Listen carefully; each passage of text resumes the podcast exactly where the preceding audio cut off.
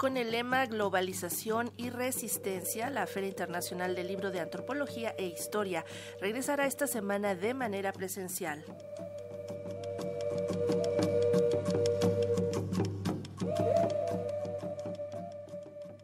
Después de dos años de interrupción debido a la pandemia, la Feria Internacional del Libro de Antropología e Historia regresa a su modalidad presencial y rendirá homenaje a importantes figuras, entre ellas el historiador José María Muriá y de manera póstuma al arqueólogo Pedro Francisco Sánchez Nava, las antropólogas Raquel Padilla y Mercedes Olivera, así como el historiador Alfredo López Austin, anunció en conferencia de prensa Diego Prieto, director del Instituto Nacional de Antropología e historia. Vamos a regresar al formato presencial, por supuesto, recordando con enorme cariño a muchos colegas que se nos fueron en estos años terribles de pandemia. A algunos de ellos habremos de homenajearlos y les destinaremos el evento inaugural. Pero muy en particular el homenaje que le debemos al gran historiador, acompañante de la lucha de los pueblos originarios de México,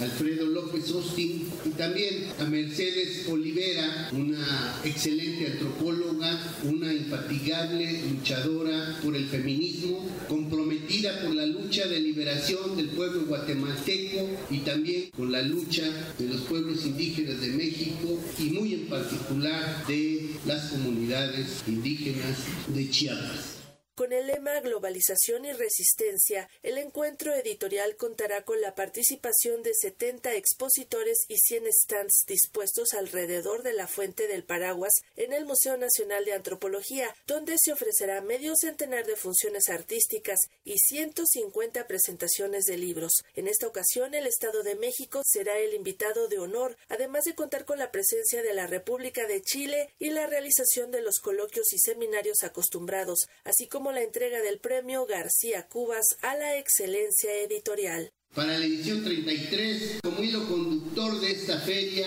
tenemos el lema de globalidad y resistencia. Contamos con la presencia del Estado de México como invitado de honor y hemos decidido destacar la presencia de la República de Chile, el pueblo de Pablo Neruda, de Gabriela Mistral y de Salvador Allende. Tenemos el coloquio de ciudades históricas, tenemos el de músicas tradicionales, sin duda alguna la música ha sido vehículo de resistencia cultural y lo sigue siendo. Tenemos el simposio Piña Chan, también un evento en que entregamos los premios García Cubas a la excelencia editorial. También con la apertura de cuatro exposiciones temporales y la proyección del primer Festival de Cine Antropológico, la edición número 33 de la Feria Internacional del Libro de Antropología e Historia se llevará a cabo del 6 al 16 de octubre próximos. Para Radio Educación, Sandra Karina Hernández.